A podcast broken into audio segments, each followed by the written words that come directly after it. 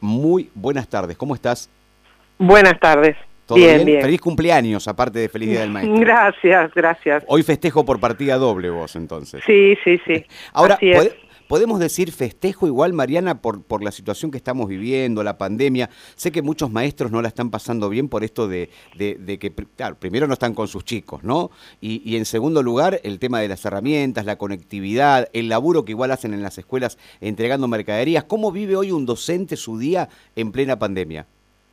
Sí, claramente es un año muy particular. Eh, el trabajo docente se volvió un trabajo eh, bastante complejo, somos los docentes esenciales, está la entrega de los bolsones cada 15 días, en el mes de julio fue una, una, entrega doble y está el trabajo de conectarse de todas las maneras posibles, que puede ser donde es posible con, con las computadoras, pero si no el WhatsApp, si no los cuadernillos, incluso la, la visita de compañeros y compañeras a las casas de sus estudiantes. O sea, ahí me parece que es un día para, de reconocimiento a los trabajadores de la educación, porque realmente están haciendo un esfuerzo enorme. Y bueno, eh, están garantizando esta conexión con las familias, ¿no? En un contexto muy difícil. Yo hablaba hoy temprano, Mariana, justamente de eso. Hay maestros que van ellos caminando o con su rodado o con su vehículo a la casa de los chicos para hablar, para verlos, para preguntar. Qué buena esa conectividad que yo me acuerdo se daba antes cuando éramos chicos, que después dejó de existir, pero que después también inclusive de la voladura de la Escuela 49 es como que hubo un nuevo acercamiento, ¿no? Padres, comunidad educativa, escuela, ¿no? Sí, claramente el 2018 generó condiciones para, para reinventarse, para poder definir de diferentes maneras cómo sostener el lazo con la comunidad y bueno, esa experiencia también es importante hoy. Evidentemente la pandemia eh, dejó muy en claro las desigualdades, las desigualdades de nuestros pibes y pibas para, para acceder al conocimiento, pero también las desigualdades entre los propios docentes para acceder a, los bienes culturales necesarios para poder eh, sostener la tarea pedagógica. Pero en definitiva lo que se amplió fue la inventiva y el deseo de poder llegar a cada uno y cada una de, nuestros pibes, ¿no? Así que con esa experiencia acumulada del 2018, con mucho cariño y mucho empuje, las, compañeras y los compañeros hoy están sosteniendo eh, este vínculo con la escuela pública que es lo que además nos propone, digamos, el Ministerio de Educación de la Nación, ¿no? Sostener fundamentalmente el vínculo y la llegada a las familias que, tanto están padeciendo. Mariana, Así que eh, para nosotros es un día especial por, por esto mismo que te señalaba, ¿no? Es un día de profundo reconocimiento a la tarea de, de, nuestros compañeros y nuestras compañeras.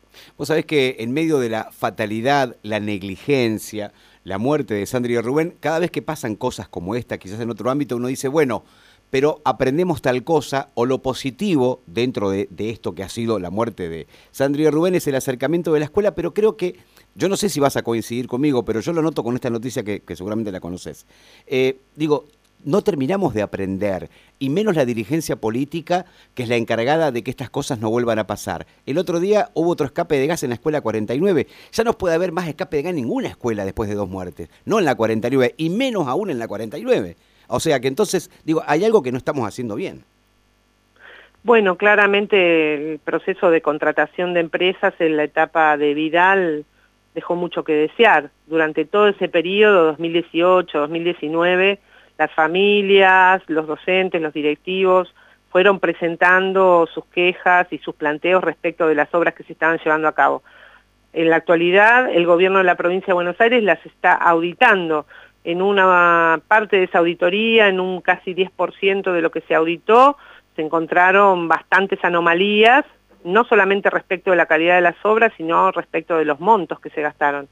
Por lo tanto, me parece que tiene que ver con esta tarea pendiente de, que el Estado tenga otra presencia, desarrolle otros controles y podamos tener también una ley de infraestructura escolar que eh, ordene los procesos de contratación, licitación y puesta en marcha de las obras en cada uno de los edificios escolares. En ese sentido, bueno, nos encuentra toda la docencia bonaerense muy atentos a las cuestiones que pasan en los edificios.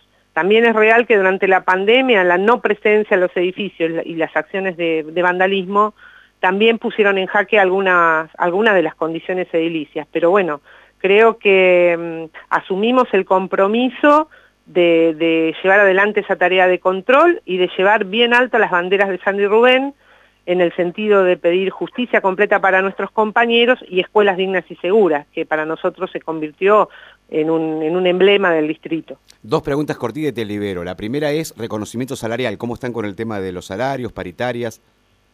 Bueno, justamente en el día de ayer, eh, nosotros ya teníamos, tenemos pendiente la convocatoria a la mesa paritaria salarial, pero en el día de ayer salió un comunicado de gremios estatales que no solamente representan a los trabajadores de la educación, sino también de auxiliares y de la salud y trabajadores del Estado, planteando, bueno, que no, obviamente eh, repudiamos el, mecanismo que utilizó eh, la policía para reclamar, pero reconocemos lo legítimo del reclamo salarial, que pretendemos que la democracia permanezca eh, inalterable en el sentido de que no haya ningún tipo de desestabilización, pero que cada uno de estos sectores tiene una postergación en términos salariales y queremos que el gobierno de la provincia de Buenos Aires nos convoque a discutir en paritaria. Sabemos que es un proceso, sabemos cuáles son las prioridades de la pandemia, pero bueno, este comunicado salió en el día de ayer y me parece que es un paso en el sentido de lo que vos me estás planteando. Lo último, ¿crees que, que volverán las clases este año o ya está perdido por lo menos la clase presencial, Mariana?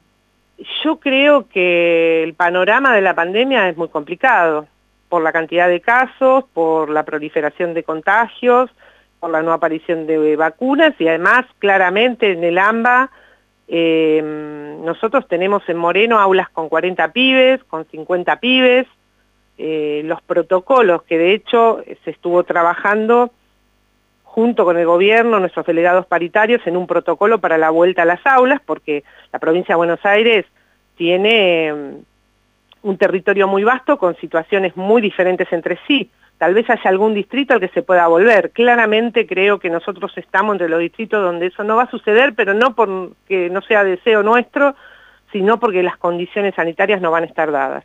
Así que bueno, de la forma que sea, lo que sí nosotros tenemos ese compromiso de redoblar los esfuerzos para sostener el vínculo con las familias, el vínculo con nuestros estudiantes y en todo caso lo que no se puede hacer este año, como lo planteó el Consejo General de Educación, se va a ir completando y revisando durante el próximo ciclo lectivo.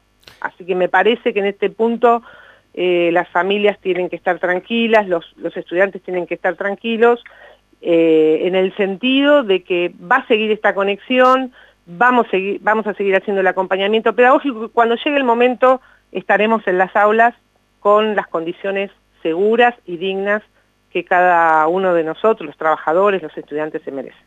Mariana, ha sido un gusto charlar contigo, feliz día nuevamente y feliz cumpleaños y gracias por atendernos. Bueno, muchas gracias por, por el saludo y gracias por, por preguntarnos y por eh, darle importancia a esta fecha que para nosotros es tan sentida. Muchas gracias. Abrazo grande, gracias.